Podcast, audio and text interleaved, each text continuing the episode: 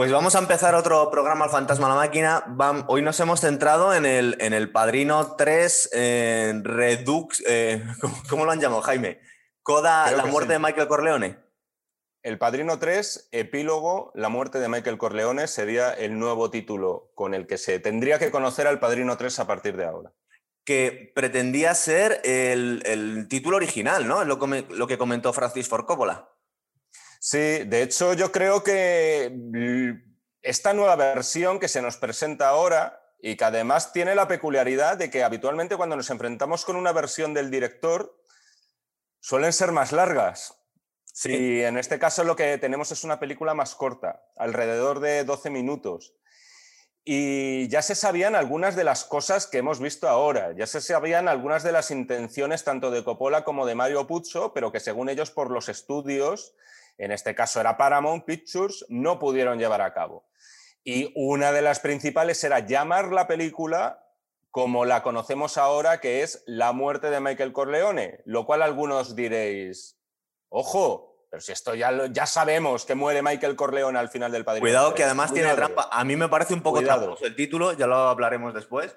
Sí, sí, lo dejemos, dejémoslo para el final marketing un poco desaforado, pero a ver, cosas, por ejemplo, ¿por qué ahora, que debe tener casi 80 años o sin casi eh, Francis Ford Coppola, ¿por qué le da ahora por sacar esta nueva versión? ¿Tú qué piensas? ¿A qué venía esto ahora?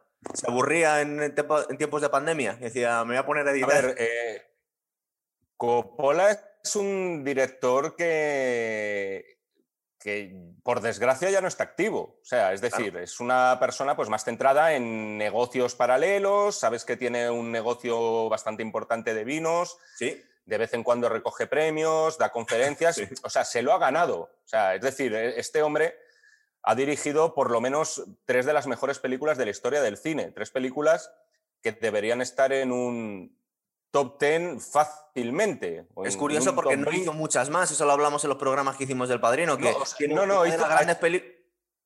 Quiero decir, películas ha hecho por un tubo, es decir, ha hecho, tiene una filmografía bastante extensa. Otra cosa es que al final sufre de ese mal que al cual le han aquejado otros grandes realizadores, como puede ser, y salvando todas las distancias del mundo. ¿eh? A ver, ¿qué dices? Pero se me viene a la cabeza, por ejemplo, el nombre de Orson Welles con Ciudadano Kane, se me viene a la cabeza el nombre de Ridley Scott con Blade Runner y, y Alien el octavo pasajero. Lo cierto es que luego Ridley Scott es un tío muy es un publicista de profesión. Es decir, eh, pocos mejor que él van a saber venderse. Y entonces se metió, pero Ridley, Scott se metió en el, en el, en, el, Digamos que él sigue haciendo superproducciones. Acordamos de Gladiator, que es una película que no llega a esos niveles, pero no está es mal. Una, es una película oscarizada. Más recientemente se me viene a la cabeza Todo el dinero del mundo sobre. ¿Las secuelas de Alien o de esas no que las odias? Sobre Paul Getting. Las nuevas de Alien. Eh, Te estoy picando casi. No, a ver, creo que es. A ver, no sé, a mí el primer Prometheus reconozco que me hizo gracia. La segunda parte no me gustó. Eh, yo creo que no ha aportado nada relativamente nuevo a lo que, a lo que es la saga. De hecho, para que te hagas una idea, en mi escala de, de Aliens, el Alien 3 de David Fincher iría antes que las nuevas películas de Ridley Scott. Y bueno, pero Bueno, pero volviendo al Padrino 3. Volviendo al Padrino 3, que estábamos en por qué le dio a Francis Ford Coppola por hacer esta edición nueva ahora. Porque antes de nada, comentar que en realidad lo que es es. Mm, a mí me vendieron, o yo entendí, que iban a meter escenas nuevas, pero yo no he visto escenas nuevas. Básicamente es un montaje nuevo, quitando algunas escenas y sobre todo cambiando el orden del montaje, ¿verdad? Que es lo que más se nota.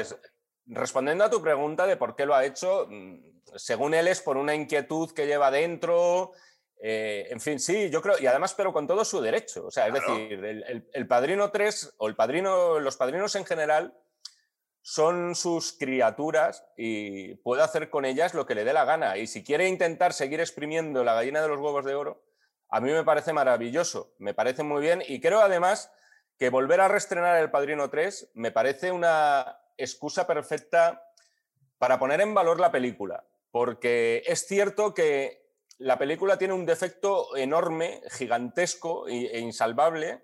El peinado de. Que es, aparte del peinado, de, el peinado estilo pajares de Al Pacino, es el hecho de que viene precedida por el Padrino 1, perdón, sí, por el Padrino 1 y por el Padrino 2. Un defecto, dicho sea de paso, totalmente injusto y, que responde más a un capricho nuestro y al recuerdo que tenemos de aquellas dos primeras inolvidables películas que a los propios defectos de la película. El Padrino 3 es una estupenda película de gángsters, una maravillosa película de gángsters. Que vamos a hacer enlace aquí a nuestro, a nuestro programa, aquí, que ya tenemos otro episodio del Padrino 3 y el Padrino Sí, no sé, no sé, hasta qué punto, por eso te digo, no sé hasta qué punto volver a repetir lo mismo. Tiene algunos de los momentos para mí mejores de toda la trilogía, algunos de los momentos. Sí. Quiero decir, de la trilogía podríamos hacer una antología directamente con un top ten. En ese top ten, eh, tres eh, momentos por lo menos del Padrino 3 se pueden colar muy fácilmente en la cinta. Es verdad. Pero es cierto que al final es una cinta que palidece con respecto a las otras dos.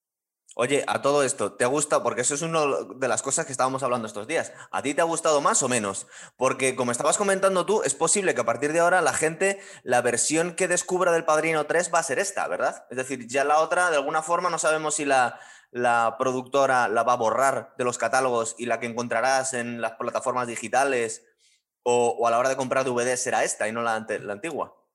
¿A ti te ha gustado más? Los Lucas, no, creo que llegue a ese punto, ¿eh? porque yo, y sinceramente y honestamente, espero que no. ¿Te gusta más la original? espero que todo el mundo, por lo menos, pueda elegir. Es decir, si yo quiero ver el Star Wars tal cual se estrenó en 1977, yo quiero seguir teniendo la oportunidad de hacerlo. Y a día de hoy es realmente imposible, porque cuesta encontrar la versión original. Las nuevas versiones lo han solapado. Yo por eso las versiones del director Gonzalo, por lo general, eh, salvo alguna excepción que me parece interesante, incluso algún día, si quieres, podemos debatir sobre ello, hablando de Blade Runner, por ejemplo, sí. que es una película que cuenta con varias versiones. Y de la 2, que no me has dicho nada todavía, nunca.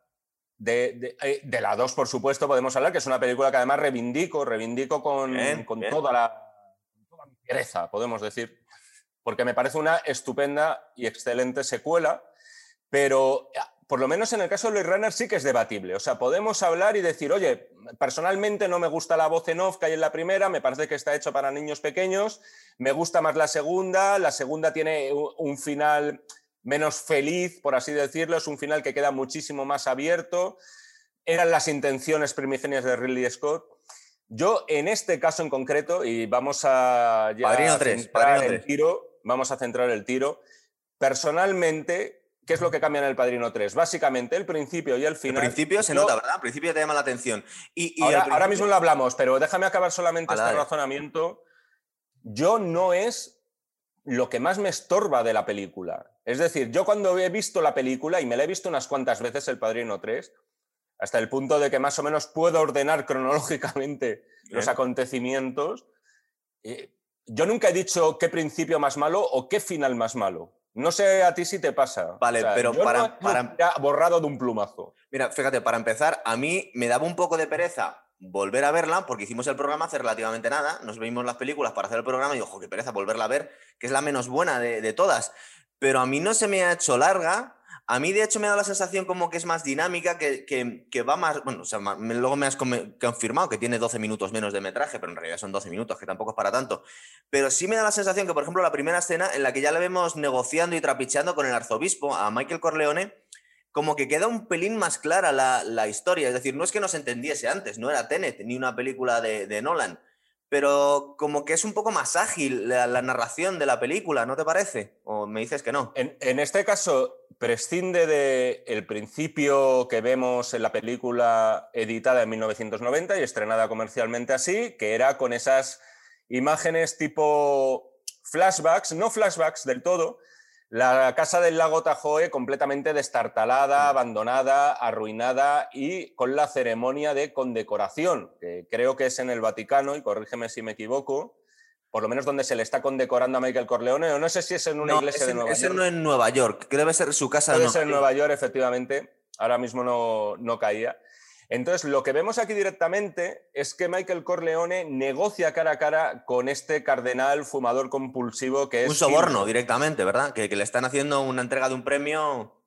Si te fijas, es interesante que Coppola, ya sabíamos, por cierto, no sé si lo comentamos en el programa o si nos dio tiempo a hacerlo, pero esta secuencia eh, ya se sabía que Coppola quería colocarla justo al principio de la película. ¿Así? ¿Ah, y sí que te reconozco que es interesante porque al final es un comienzo paralelo al del Padrino primera parte. Es decir, en el Padrino primera parte comienza tal cual, comienza igual, en este caso con el sepulturero funerario Buonasera, haciendo el famoso discurso de yo creo en América, América me hizo mi fortuna y tal, y de frente tiene a Vito Corleone. ¿Qué ocurre aquí? Empieza exactamente igual, pero en vez de con un funerario, empieza con toda una institución como es el Vaticano, de rodillas ante Michael Corleone. O sea, de alguna forma, ese salto de, ¿qué podemos decir que son? Prácticamente 40 años que transcurren entre el Padrino 1 y el Padrino 3, ¿no? Aproximadamente, cinco años arriba, cinco años abajo. Y en realidad, si lo cuentas, han pasado 40 años, porque pasaron 20 años desde la segunda hasta la tercera, y luego han pasado casi otros 20 años o 30 hasta que han vuelto a hacer el segundo montaje, con lo cual estamos hablando de muchísimos años de diferencia. De todas formas, es eso sobre todo, ¿no? Yo creo que la intención de Coppola era marcar esa distancia enorme entre Vito Corleone y Michael Corleone. Vito Corleone, al final, ¿a quién tenía enfrente? Es decir, Vito Corleone era muy poderoso, está claro, pero ya de algún modo el hecho de que el primero, Vito, tuviera enfrente a un sepulturero pidiéndole un favor y Michael Corleone, 40 años después, tenga enfrente a un poderoso, a todo un Estado como es el Vaticano, ya te da una distancia, ya te marca una distancia de dónde ha llegado uno y a dónde ha llegado el otro. ¿no? Y le tiene de rodillas pidiéndole 500 que luego redondea 600 millones de dólares. y además el tío regatea, o sea, dice, tiene 600, tal. Esta escena, hay que decir, como tú muy bien has dicho, no es una escena inédita, porque se encontraba aproximadamente a los cerca de los 40 minutos de metraje. Y la Lo curioso es que mm, aquí como que nos barajan las cartas, eh, Francis Ford Coppola, de todas las escenas, es decir, y nos damos cuenta, a mí por lo menos me da la sensación que la película es más ágil y, y se hace más amena, se hace más, porque estamos hablando de dos horas y pico de película, ¿verdad? Dos horas cuarto, una cosa así, le habrán quitado. Debía ser dos horas y media y le quitaron un cuarto de hora, o algo por el estilo. De dos, eh, creo que duraba así exactamente, como unos 200. Eh... Uy, perdón, 200, me voy arriba. Eh, a lo mejor de 150 minutos se ha quedado a 135, 136, una cosa así por el estilo. Entonces, a mí la primera sensación que me queda es que es más ágil, me gusta más el montaje este, supongo, porque, pero no sé decir exactamente que han quitado. De hecho, una de las cosas que te voy a comentar un poco más adelante es que justo estaba deseando que quitaran la puta escena del abrigo del mafioso estúpido que está intentando llevarse su abrigo a la suerte y se lo habrán quitado, que nos ha parecido sonrojante siempre. Ahí sigue, ahí y ahí sigue. Gonzalo, de todas formas, eh, ha quitado más de lo que nos parece, porque la, la secuencia inicial en El Padrino 3 del 90 Quiero decir, así a lo tonto, ahí se ha podido quitar de encima cinco o seis minutos. Te recuerdo, e, es más de lo que parece. No es solamente la condecoración de Michael, hay unos momentos en los que ya en esa iglesia se nos aparecen los personajes principales de la función. Aparece el personaje de Kay, interpretado por Diane Keaton, su exmujer, aparece Connie, interpretado por Talia Shire, su hermana, aparece también el que va a ser el turco solozzo de turno, que es Joey Sasa, interpretado por Joe Manteña. Hay también un flashback sobre Fredo, no nos olvidemos en la versión original del 90. La original, sí.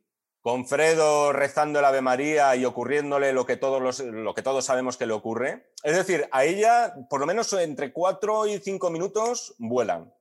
Es que es curioso porque yo estaba viendo la película y digo, si las he visto hace relativamente poco, eh, sé que es más corta, a mí me gusta más este último montaje, pero no estaba identificando perfectamente qué, qué faltaba. Por eso te estaba preguntando, digo, ¿qué, ¿qué, me has quitado aquí? Supongo que han quitado sobre todo el principio.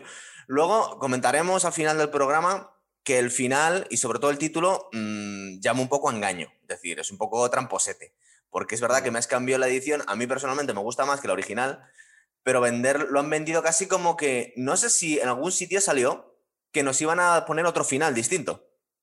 Nos han vendido no, es que el final cambia, y bueno, sí cambia, pero cambia. Al final cambia. O sea, quiero decir, siendo precisos y siendo técnicamente correctos, no es el mismo final. Claro. ¿No te sientes un poco estafado aún así, que te habían prometido otra cosa? ¿O tú ya te esperabas? ¿Vamos a hablar ya del final? No, si quieres nos quedamos un poco... No, te, te, decía simplemente para decirle a la gente que, que, bueno, que todos los highlights del Padrino 3, del cual ya dimos cuenta en un programa del Fantasma en la Máquina, eh, vienen a ser exactamente los mismos. Es decir, sí, no falta nada. es la misma película, es la misma película. Yo por eso, Gonzalo, una de las cosas que creo que ya lo dije en su momento, y que para mí supondría, eh, o sea, insisto, no me parece el final y el principio del Padrino 3 lo que yo cambiaría. Para mí uno de los problemas de la película sigue siendo la encarnación eh, diferente de Michael Corleone por parte de Al Pacino. O sea, para mí no es el mismo Michael Corleone de la segunda parte. Entiendo todo, o sea, entiendo que han pasado 20 años, entiendo que es un don envejecido, enfermo, entiendo que de alguna forma eh, quiere, quiere, abandonar este, este mundo libre de pecado, quiere, no sé si expiarlos, eh, no sé si una redención, porque, perdón, una redención en términos técnicos supone un sacrificio personal. Y eh, Corleone no está dispuesto a sacrificar nada, pero de algún modo sí que quiere lavar su alma. Es decir, él quiere expiar sus pecados como se hace explícito en la cena de la confesión. Pero dicho todo eso, yo no veo al mismo Michael Corleone nunca en esta película, salvo contados momentos que a ese tipo psicótico, frío, terriblemente, y nunca mejor dicho lo de terriblemente inteligente, que veíamos en El Padrino 2. Tú no has escuchado muchas veces, mm, pero eso en la vida real, que lo hemos, que lo hemos experimentado, que nos comentaban de gente que son ancianitos entrañables y agradables y podían haber sido auténticos monstruos en su juventud. Es decir, que muchas veces la gente cambia. Pero no es que cambie necesariamente porque su alma se ha hecho más pura, sino que igual, no sé si tienen miedo al, al juicio final pero eh, cuando tienen la muerte más cerca, el carácter de mucha gente ha cambiado. Es decir, a lo largo de la historia y con gente que hemos conocido, vemos abuelitos que dicen, cuidado con el abuelito, que igual era un hijo de la grandísima puta cuando era joven. Se ha comentado mucho cuando ahora se está haciendo mucho revisionismo de la guerra civil, dice, cuidado los, los armarios que abrís, que igual vuestro abuelo, vuestro tal, vuestra gente no era tan, tan, tan majete, tan entrañable. Vete tú a saber qué hizo en tiempos de guerra. Y aquí con Michael Corleone, a mí siempre me ha dado esa sensación, que es verdad que comentabas tú y Paul Iván en el último programa que hicimos del Padrino 3, que dice, joder, es que aquí está, está haciendo chascarrillos, es que no parece él, es que está jovial, es que este no es Michael Corleone.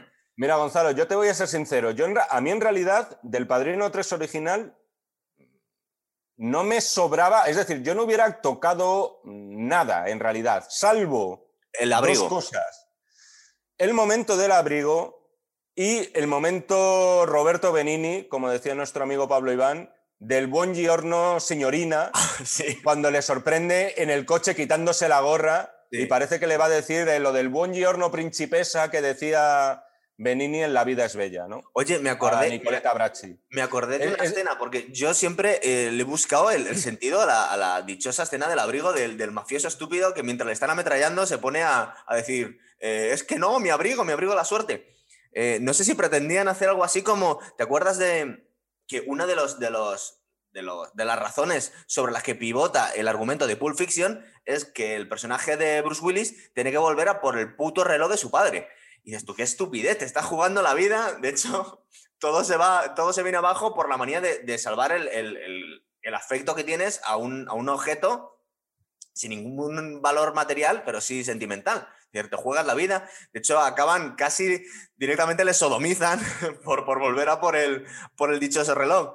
Y en este caso me he acordado, porque he vuelto a ver la, escena del, del, abrigo, digo, ¿qué sentido podía tener esto? No sé si está hecho, entre comillas, de clave de humor, porque eso es un absurdo absoluto, pero me recordaba a Pulp Fiction, tío. Lo decía Pablo Iván eh, la última vez. Em, la película está hecha en el año 1990. Eh, es un momento en el que se está haciendo, en el que el cine de acción de Hollywood ha cambiado mucho, también desde un punto de vista de la estilización de la violencia se banaliza la violencia en el cine de Hollywood de los 80, o sea, en eso estamos de acuerdo. se meten chistes, pues sobre todo por Arnold Schwarzenegger y Stallone en los 80, las escenas de acción siempre iban acompañadas del, comic relief que llaman en Estados Unidos. Exacto, la violencia también como algo divertido y a mí me parece, no sé, una concesión, pues eso, lo que hablábamos al cine de Joel Silver, por ejemplo, Joel Silver, el productor de, por otro lado, franquicias estupendas como son La Jungla de Cristal o Arma Letal, ¿no? Entonces es algo que a mí personalmente eh, es lo... Se me cae un poco el hecho de que esta sea la versión que verdaderamente Coppola quiere. O sea, yo no me creo que Coppola esté contento con ese momento. O sea, no me lo creo. lo deja? Es como, es, como si algún, algún día vuelven a hacer, supongo que ya no porque tendría 110 años, em, eh, em, Marty Scorsese, el, el, irlandés, y sigue dejando la escena del frutero al que le está pisando Robert De Niro. Por favor, hay ciertas cosas no compares, No compares. Bueno, es que ya. Es, es, también escenas sonrojantes. Y no, no compares. Por cierto, otra cosa, eh, Gonzalo, eh, para acabar si quieres con lo del tema del, helicóptero, que por cierto es una escena muy odiada. Salvando esas cositas, a mí no me parece que esté tan mal. O sea, es. Eh, no. No me parece que. Pero bueno, en fin, no me quiero alargar con eso. Decir simplemente que sigue un fallo de récord, un fallo de continuidad que comenté en el último programa. Esa es otra de las cosas. Dices. Y, tampoco lo han quitado. No ¿Te, has fijado si lo han corregido o sigue igual? No, lo han corregido. Entonces, claro, me llama, a ver, que me da absolutamente igual. Es decir, a mí los fallos de récord es más, me humanizan muchas veces una película. No se me cae una película por eso. No voy a decir que basura de película. Porque Como cuando en Braveheart sale una moto a lo lejos, ¿no? Por ejemplo, ah, no podían haber quitado cosas. Pero en este caso concreto es un momento eh, muy concreto, valga la redundancia, en el que vemos a Michael Corleone cubierto, por cierto, por Vincent, o mejor dicho, Vincent está cubriendo el cuerpo de Michael Corleone, Vincent Mancini, el personaje de Andy García. es un momento en el que vemos a un piano detrás, hay un tío con un sombrero en la mano, vemos cómo le ametrallan, cambia el plano después a una ventana, vuelve el plano a Vincent y a Michael y el tío, el que supuestamente se ha encargado, ha desaparecido. Ya está. Se ha arrastrado. tendría, que, tendría que seguir ahí porque además, bueno, ni hay agujeros de bala ni nada. Es un fallo de continuidad y que dices, bueno, en fin, si, has hecho un estudio y una revisión de la película pormenorizada diciendo cómo la voy a mejorar, es un plano que te podrías haber cargado. Y además, tienes razón, Jaime, es que se ha tirado 30 años, lleva 30 años para haberse fijado. Hombre, pero yo creo que no, no, lleva 30 años trabajando en este nuevo montaje. no, no, vamos, que es una película que tiene 30 años ya. Igual alguien le puede mandar una carta, un email y decir, oiga, mm, es que esto está mal. Eh, a ver, más cosas, porque es que a mí lo que me. Lo que más me chirría un poco de este montaje, que me gusta más que el original, lo vuelvo a decir. O sea, yo sí recomendaría a la gente que no haya. Pues no sé si hay alguien que no haya visto El Padrino 3 a estas alturas. Pero sí es interesante verlo. No es solo una fricada propia de cinéfilos, o sea, está bien, pero a mí el final me parece mm, que sí, es verdad, que es distinto, pero me parece un poco publicidad engañosa, es decir, un poco estafa. ¿No te parece a ti? Una cosita, eh, antes si quieres de ir al final, comentar una cosa. Por motivos profesionales, estuve muy atento a toda la secuencia de la ópera de nuevo, ¿vale? Sí. Y es cierto que hay planos que ya no están en el montaje de todo el momento de la ópera, en este nuevo montaje.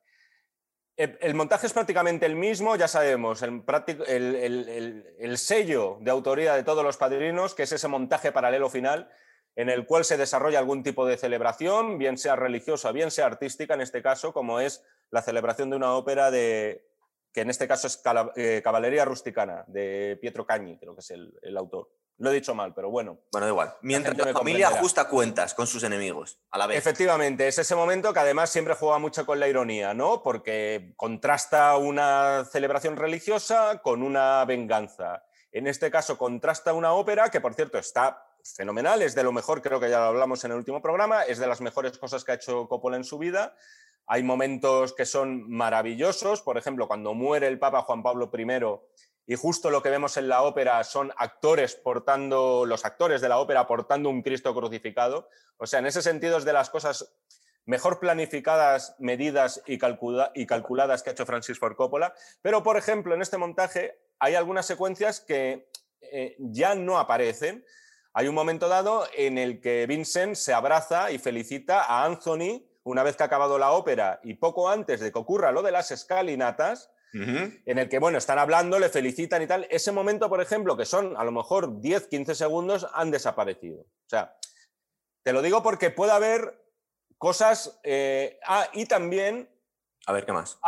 se ha cargado algunos planitos previos al momento ya, en fin, climático de la escalinata a las puertas de la escalera. Todo esto, al parecer, porque Coppola decía que quería dinamizar la acción en su parte final. Que en su no te parece que lo algunos planos y quería hacerlo más directo. Porque es a mí la sensación que me queda, que, que la película es un poco más ágil, en general. No. Puede, o sea, no te digo yo que no, pero estamos hablando hasta, de... hasta ahora estamos viendo que han quitado muy poquito tiempo y que nos ha barajado las escenas. Pero en realidad la película es lo mismo y no ha cambiado nada. Eh, es decir, no nos han puesto escenas inéditas. No, yo no, por lo menos no las he encontrado. Es decir, no, no, no, las hay, no las hay. No las hay.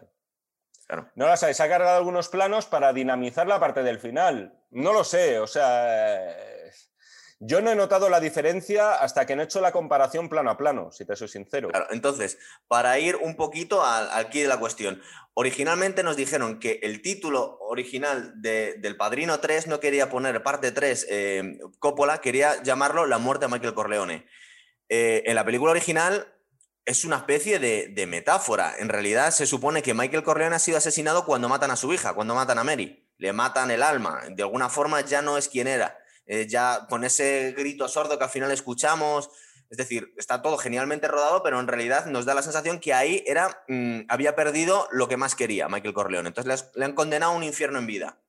Eso es. Y eso no cambia tampoco. Entonces, em, en realidad lo que cambia es la última escena, un corte unos segundos antes, ¿verdad? Y con eso, de alguna forma, por eso yo puedo decir que te puedes sentir un poco estafado porque eh, no sé si directamente han comentado que el final era distinto. Y es distinto, hombre, es distinto porque has cortado un poquitín antes. Eso lo hago yo también con el Premier. Quien, insisto en esto, ¿eh? quien quiera, quien vaya pensando en una versión del director propia de Ridley Scott, propia del propio Coppola con el Redux de Apocalypse Now, que se vaya quitando la idea de la cabeza porque no se va ahí vamos, ahí vamos. Eso es, Entonces, lo que se va a encontrar es una edición. Yo, más que un montaje nuevo, y es verdad que es un montaje nuevo, pero eso puede dar lugar a decir, voy a encontrar escenas nuevas o secuencias nuevas, cosa que no va a ocurrir. Yo diría que es una nueva edición. Y en este caso concreto, como bien lo acabas de resumir perfectamente, vemos el momento en el que Michael Corleone ha muerto en vida, vemos eh, que le han quitado en realidad ya a él, si te fijas, al final ha perdido a sus tres grandes amores, que son eh, tres mujeres. Perdió a Polonia en Sicilia, a Keila perdió desde hace mucho tiempo y ahora lo único, o sea, el gran amor de su vida, en realidad, era su hija Mary, Mary Corleone, interpretada por Sofía Coppola, interpretación, por cierto, que tampoco ha cambiado en esta nueva edición de la Lo que no dicen en este momento es si no quería mucho a su hijo, que le queda un hijo y le da lo mismo y acaba de tener mucho éxito en la ópera. Es verdad, pero en fin, su hija era la niña de sus ojos. Hay una frase, Gonzalo, interesante, que dice Michael Corleone cuando está abrazando a Mary eh, minutos antes, no me acuerdo exactamente dónde, que es ardería en el infierno antes de que te pasara nada, o algo así por el estilo. Sí. Entonces es muy significativa de lo que va por venir, porque como tú bien has dicho, al final lo que estamos viendo es un final que no dista mucho, e insisto aquí con los paralelismos. Si veíamos que el Padrino 3 empieza con este nuevo montaje de forma parecida al Padrino 1, en la edición nueva que acaba de sacar Coppola, el Padrino 3 acaba de forma similar al Padrino 2. Es decir, con un Michael Corleone solo, mucho más avejentado y rumiando, suponemos que para toda la eternidad, en este caso, porque efectivamente aquí no le vemos caer, no le vemos cómo cae de la silla, cómo cae la naranja, cómo los dos perros empiezan como a olisquear en torno a él, pero le vemos eso precisamente como condenado a una eternidad de, castigo por todo lo que ha hecho. Porque al final todas las personas que él ha querido han muerto de algún modo u otro y además pagando por los propios pecados de Michael, como es el caso de, Mary Corleone. ¿no? Eso es. Entonces, nos Entonces esa es la idea. Eh, a, partir de aquí, si te parece, claro, podemos decir, ah, me gusta más este final que el del Padrino 3 original.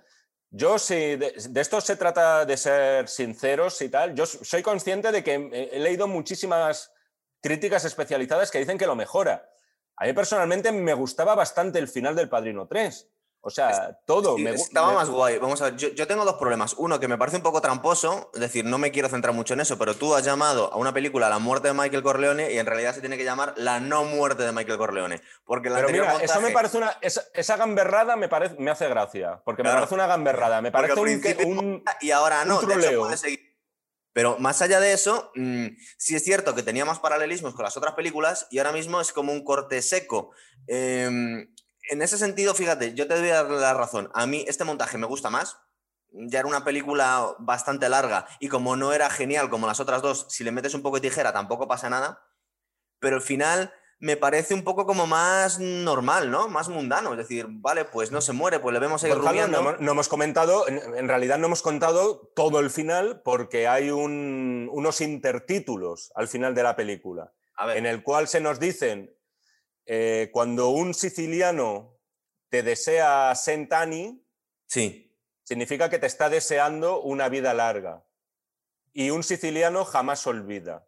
Esas son, si no me equivoco, ¿eh? estoy hablando un poco de memoria, no sé si las tienes ahí apuntadas. no, pero, me suena, la tengo muy, muy fresquita la película también. Son las últimas palabras que vemos. Sentani 100 eh, años es como brindaban, si no recuerdo mal, en el en todas, en las tres películas brindan en las celebraciones gritando todos 100 años, 100 años. Efectivamente, además me acuerdo que, una chica de, fin, de mala reputación, podemos decir, que está con Fredo, en la película le pregunta, ay, pero ¿qué es eso de Sentani y tal? Y Fredo se lo explica. Entonces, claro, esto de Sentani, eh, lo de la vida larga, está reincidiendo en ese castigo de Michael Corleone. Es decir, Michael Corleone va a poder vivir 100 años, va a poder vivir 90, va a poder vivir 10, 15 más de los que vemos en pantalla y todos esos años y posiblemente más allá todavía, suponiendo que haya un infierno después de este mundo, eh, Michael Corleone va a estar permanentemente condenado. Es decir, no hay escapatoria posible por él, no hay redención, no ha podido lavar su imagen ni lavar su alma, ¿no? Que es lo que intenta hacer con todo este negocio. Podrías considerar, si te pones en plan de final no feliz, pero final distinto, podrías pensar, bueno, pero está condenado a 100 años de purgatorio solo. Estamos, que, estamos muy eclesiásticos todos. Igual le había concedido el perdón el, anterior papa. Pero no nos olvidemos que uno de los aciertos de la película, eh, a mí una de las cosas que más me gustan es ambientar todo esto con la trama vaticana, porque Fíjate que no era la primera opción que tenían Puzo y Coppola en la cabeza. ¿Ah, de qué lo querían hacer? Una de las cosas, coño, una de las cosas era que iban a contar con Robert Duvall. Y Robert Duvall iba a ser una especie de, Tom Hagen, recordemos, iba a ser una especie de confidente del FBI. O sea, tú imagínate lo que podría haber surgido ahí. Ah, o sea que la idea era completa, el argumento era completamente distinto, la historia era distinta. Ignoro si el Vaticano, ahora mismo no lo sé, ignoro si el Vaticano iba a formar parte de un modo u otro, pero una de las cosas que querían hacer es que el personaje de Tom Hagen, por supuesto, seguía vivo. Recordemos que Robert Duvall, con todo su derecho del mundo, se negó a participar por cobrar menos de la mitad de lo que cobraba el Pacino en su caché, pero su papel iba a ser determinante porque iba a ser de confidente de las autoridades. O sea, tú imagínate lo que hubiéramos tenido. Es que te pone los dientes muy largos pensarlo. Es una de las es uno de los grandes dramas que arrastra esta película, en realidad. Yo creo que también es un drama porque ya todos contábamos con que no se iba a hacer el Padrino 4, pero para, para Andy García, que siempre estuvo pidiendo, bueno, pero todavía yo soy el don, ahora se puede hacer otra, otra versión de... Pero de alguna forma también habría que recordar que em, las películas del Padrino han sido muy respetuosas con, la parte histórica mm, relacionada con la mafia. Es decir, eh, sabemos que hoy en día la mafia es prácticamente inexistente, es decir, ha sido derrotada por el, por el FBI.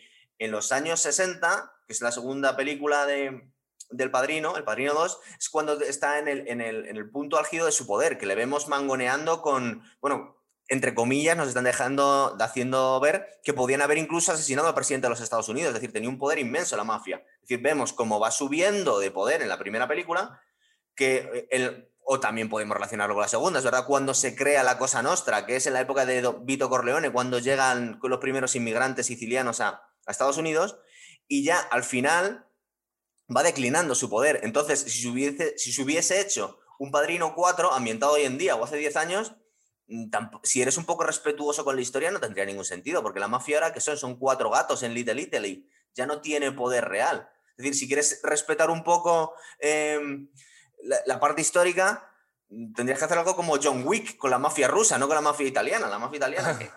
no, pero por ejemplo, eh, depende, Gonzalo, si El Padrino 3 está ambientada en 1979 aproximadamente, sí, que podríamos haber visto una excelente película de mafiosos en los años 90. Sí, pero ya no tenía tanto poder. Te recuerdo eh, que la mafia, no me acuerdo ahora si era la camorra napolitana o la mafia siciliana, bueno, todo, toda la ola de terror. Eh, nosotros tuvimos el terrorismo de ETA, en Italia tuvieron el terrorismo de la mafia. Estaba hablando de, la parte claro, del juez Giovanni Falcone, por ejemplo, entre otros muchos que se quitaron de en medio claro. y que fue aproximadamente en aquellos años. Si hubiesen llevado la historia a Italia, perfectamente tienes. De hecho, tenemos, a mí me encanta la serie de Gomorra y todo el rollo de, de Saviano, que tienes muchísimo de lo que hablar. Y de hecho, en Italia, hombre, supongo que tiene un poco menos de poder, pero todavía es la mafia puramente dicha. Pero digo, en Estados Unidos, ya que la cosa nuestra, digo, que prácticamente ha desaparecido ya hoy en día. Ya que comentas eso también, eh, decir que, que, una de las cosas que se barajaban al hacer el Padrino 4, que en realidad el Padrino 4 fue más bien un deseo de Andy García que un deseo de Coppola. Recordemos ah, que Coppola además no quería hacer el Padrino 3. Para empezar, esta era una película casi por obligación, se comprometió a realizarla después de que Paramount finalmente accediera a, coger una de sus películas, que a mí me parece una de sus mejores películas, por detrás de Padrinos y Apocalypse Now, que es Tucker, un hombre y su sueño, con Jeff Bridges, una película que recomienda a todo el mundo que la vea porque le va a sorprender mucho. Y entonces accedió, mm, no voy a decir de mala gana, pero obligado a decir, bueno, estos señores me he comprometido con ellos y voy a hacer el Padrino 3. Pero lo que iba es básicamente que una de las ideas que se barajaban para hacer el Padrino 4 era precisamente el declive de eh, toda esta mafia italoamericana en detrimento de los cárteles colombianos, por ejemplo. esa, esa era una de las ideas. Hubiera estado muy guay el haber visto, pues eso, a lo mejor, no te digo que no, ver a este Vincent Mancini reconvertido en Don y en Vincent Corleone, enfrentándose a peligrosos cárteles colombianos tipo Pablo Escobar. De hecho, es un poco la premisa de, Los Sopranos, ¿verdad? Que están en franca decadencia la mafia ya. De hecho, bueno, es verdad que es una familia pequeñita en Nueva Jersey, pero constantemente vemos referencias al padrino y a Goodfellas y una de las cosas que vemos constantemente es que dicen, es que no somos ni la mitad de la mitad de lo que éramos antes. Siempre están hablando de los buenos tiempos en los, los Sopranos, de la época de mi padre, de mi tío, lo que realmente éramos alguien. Ahora mismo ya no somos nadie. Yo siempre recuerdo... ¿No recuerdas una frase que... Del hijo de, Tony Soprano cuando va a la casa de, su novia rica y dice, esta casa tenía que tener yo, el lago Tahoe, en, en, el, Padrino 2. Hay una frase que, que, siempre me acuerdo que dice Tony Soprano, no me acuerdo ahora con quién están reunidos, pero están como hablando de los viejos tiempos. Ya sabes que a Tony Soprano de vez en cuando se le cruzan los cables. Sí. Y en un momento dado se empieza a cansar de escuchar esas viejas historias y dice algo así como Remember when is the lowest form of conversation. Sí, la o como... que no siempre. ¿Te acuerdas cuándo? Sí. Sí, sí, sí, como que ya en un momento dado se cansa de toda esa mierda de, estar recordando el, pasado constantemente, ¿no? Sí, pero bueno, de alguna forma es eso, es decir, que mm, ya vemos un poco el, cierre de la, saga y que ya queda bastante bien claro que no se va a ver hacer más películas del Padrino, que ya contamos con ello. De hecho, ya la tercera, como bien dices tú, fue una cuestión casi de encargo, porque no quería hacer eso, estaba bastante claro que no sabemos si es que no quiso hacer más en su momento y, ya lo tenía todo cerrado con el, con el Padrino 2, o es que simplemente em, no lo quería hacer bajo las condiciones que hizo el Padrino 3, es decir, con, tanta intervención de los estudios que le, que le toqueteaban todo, de hecho. Entonces, bueno, pues sí es verdad que ha hecho la versión del director. Porque una pregunta te iba a hacer yo. No tenemos una versión del director del Padrino 1 y del Padrino 2, ¿verdad? Están bien como están. Sí que hay escenas que no, eh, eh, la gente las puede encontrar en YouTube, ¿eh? Hay varias secuencias del Padrino 2 que las puedes encontrar y que no están incluidas en el montaje original. Pero es cierto que Coppola hizo un montaje para la televisión. No sé si te acuerdas. Yo creo que aquí en España se pudo ver a través de Telecinco hace, bueno, no quiero ni decir los años porque me da esta vergüenza. Pero fue en los 90 y era narrar el padrino de forma cronológica. Es ah, decir, eh, empiezas por Vito Andolini, que es el verdadero nombre de Vito Corleone, eh, huyendo de Sicilia rumbo a Nueva York. Es decir, las películas contadas en orden, las tres. Y si la gente curiosea por ahí en YouTube, ahora mismo no recuerdo si hay incluidas escenas inéditas. Me parece que sí.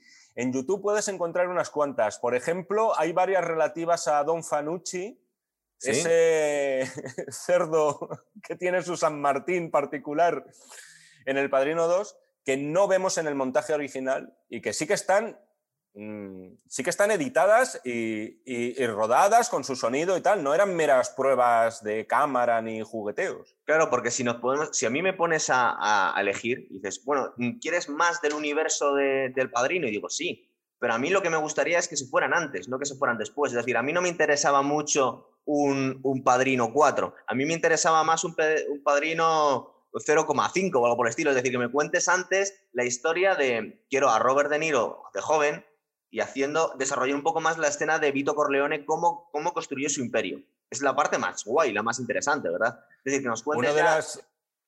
Sí, dime.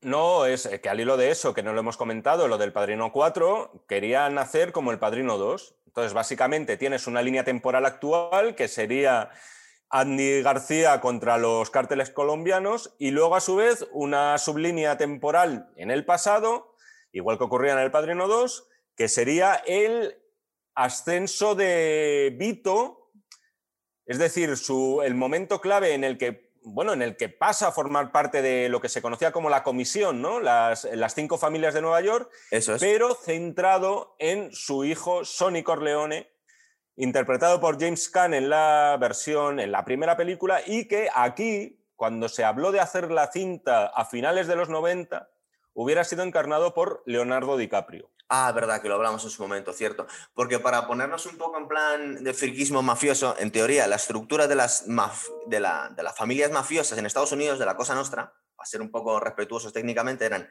cinco familias en Nueva York, de las que una de ellas sería los Corleones, es decir, es una familia ficticia, y cuando nos hablan de la historia de Tony Soprano, era un más uno, eran cinco familias más uno, que era la de Nueva Jersey, que les tenían un poco, no les trataban como con el mismo respeto que las otras familias, o que es verdad que algunas eran más poderosas que otras. Y es curiosa mm. también la relación que tenían al otro lado del charco con las distintas mafias en Italia, que recordemos que no es la misma la de, la, de Calabria que la de Sicilia, que... Entonces, era un poco el... podían haber em, estudiado y explorado un poquito más ese universo más que seguir en la cuarta, pero bueno, supongo que ya, yo creo que hemos tenido bastante padrino. Luego también que, bueno, que a la gente que le interese, eh, efectivamente, o sea, las cinco familias existieron, estaban los, los Genovese, estaban los, la familia Bonano, la familia Bonano, por cierto, de la cual hay una grandísima, no es novela, sería una non-fiction novel, como las bautizó en su día Truman Capote al hacer A Sangre Fría, se llama Honrarás a tu padre y es un libro periodístico escrito por bueno, uno de los padres precisamente del nuevo periodismo, que es eh, Gay y que te narra el declive de la familia Bonano y ves algunas conexiones, sobre todo en lo que se refiere a los lazos familiares con la familia Corleone también.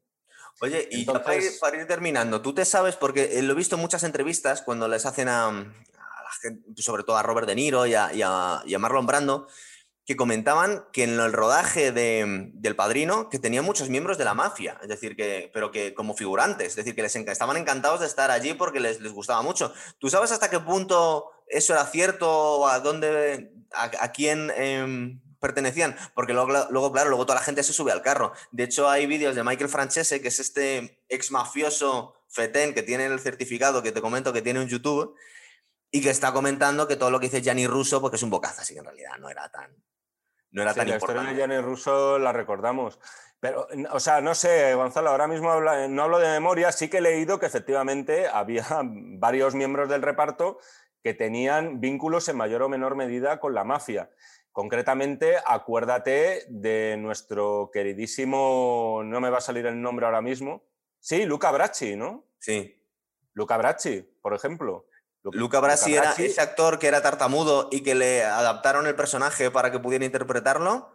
Don Corleone. Ese. Estoy muy orgulloso de haber. Cuando está ensayando, que por cierto, además la propia Kay Corleone ¿Y ese tío raro quién es? Se mosquea al verle, dice directamente. O sea, es que, es que es un mafioso de postal. O sea, y, lo era, vamos, no quiero echarle mierda a este pobre señor que posiblemente ya no esté entre nosotros. Creo recordar que algún, algún vínculo tenía, pero vamos, yo de lo que no sé prefiero no mojarme demasiado. Vale, vale, entonces para ir terminando, eh, para empezar, tú me has comentado que tampoco te deja un poco frío el montaje, ¿te gusta más o menos? O tú por lo menos tú me has dicho que te gustaría que se conservaran los dos, que dieran la opción a las nuevas generaciones sí, a comprar una o la otra película. mira, yo creo que Ver una película de Coppola nunca es una pérdida de tiempo, ver El Padrino 3 todavía es una pérdida de tiempo menor. Este es el montaje de Coppola, es decir, se supone que es el que él quería, al que él le gusta y con el que se siente verdaderamente autor. Desde ese punto de vista, yo creo que ninguno tenemos más que añadir. Yo, personalmente, Jaime Vicente Chagüe, en una opinión que no le importa absolutamente a nadie, Hombre, no Prefiere, prefiere, el, prefiere el montaje original. O sea, personalmente, pero más que nada porque ni me disgusta lo que han O sea, no me disgusta nada de lo que han eliminado. O sea, sería muy. Sería muy poco honesto por mi parte decir que ahora, ahora sí me parece que estoy viendo la gran película que Coppola. No, es muy respetable lo que ha hecho, o sea, muy respetable no, es que es, su juguete, es su category, se lo lleva a casa si le da la gana, lo puede desmontarlo mientras no haga locuras y lo desvirtúe tipo George Lucas con Star Wars, ¿no? Pero que en este caso eh, creo que todos podemos elegir, oye, habrá gente a la que le guste el Padrino 3, el montaje porque es del autor, pero perfectamente te puede gustar más el montaje del estudio. O sea, quiero decir, eh, el hecho de que sea el estudio muchas veces parece que lo demoniza por esa idea romántica de la autoría. Aunque a la gente le pueda sonar esto anatema, o sea, todo lo que haga el estudio no está mal per se, o sea, no está mal a priori. O sea, en el estudio muchas veces hay ejecutivos que tienen cierta visión de lo que al público le puede interesar que un autor, que tú mismo, en tu mismidad, no vas a tener porque estás muy apegado a la obra. Se suele decir que antes había mejores productores que ahora, es decir, que hoy en día sí que se han vuelto completamente locos a la hora de sugerir ciertas cosas. Sí, no, no, hay, hay locuras en eso, pero insisto, con esto quiero decir que no siempre un estudio va a estar equivocado por sistema. Ya está, simplemente es eso. A mí, yo os diría que este montaje me parece más ágil, se hace, la, película se hace más entretenida para mí, incluso que es un poquito más clara, te cuenta un poquito mejor las cosas. Em, el final mm, me gusta más el original. El, final es igual, básicamente. Em, el final me gusta más el original. Me parece un poco tramposo llamarlo la muerte de Michael Corleone y luego no matarle al final. Y, sobre todo venderle a la gente, porque eso es una verdad que, como dice Jaime, es un poco una gamberrada que tampoco va a ningún lado. Es un troleo, sí. Pero venderle a la gente como que vas metido material eh, extra y, dejar que la gente se pueda hacer la, la, idea de que el final es distinto, pues en realidad es distinto. Sí, porque lo cortas antes, pero es lo mismo me parece un poco tramposo. De hecho, de hecho si te fijas, eh, nos ha hecho un poco un, Tony Soprano, ¿no? Sí, sí, te lo deja ahí un poco como, bueno, a ver qué pasa, a ver qué pasa. Eso te lo, lo podéis imaginar. Y bueno, si ya lo sabía lo que pasaba el original, ahora que me estás contando, que vive 50 años más, bueno, vale, pues muy bien. No tiene mucho dramatismo. Pues no sé, yo creo que si quieres lo dejamos aquí, porque lo hemos cubierto más o menos como tenemos. Todo depende. ¿Cuánto, ¿Cuánto ha durado este programa? ¿Cuánto llevamos de programa? No lo sé, no. Aquí no, lo, aquí no me lo ¿No Lo puedes ver? Debemos llevar una hora más o menos, una cosa así. Yo creo que es un tiempo respetable, ¿no? Está bastante bien. Muy bien. Yo tengo pendiente, ya que estamos hablando de películas de mafiosos, es verdad que tú me dirás que te gusta mucho Goodfellas y Casino, pero yo tengo pendiente de conseguiros algún día hacer un especial de Los Soprano. Es mi, mi fetiche casi. A ver si lo consigo un día. Pues ya puedes pedirlo a los reyes. Los reyes, con los reyes. Muy bien. No, algún día, algún día lo haremos, sí, a mí me, encantaría. Tenemos muchos programas pendientes por hacer. Total. Y muy poco tiempo para prepararlos. Así que decirle a la gente que si de verdaderamente le gusta lo que hablamos, si les interesa, por favor que no duden en suscribirse justo debajo de, Está bien. Este, hoy, hoy lo dice Jaime, para que no quede yo siempre el pesado. Muy bien, chicos, pues venga, hasta otra. Hasta otra.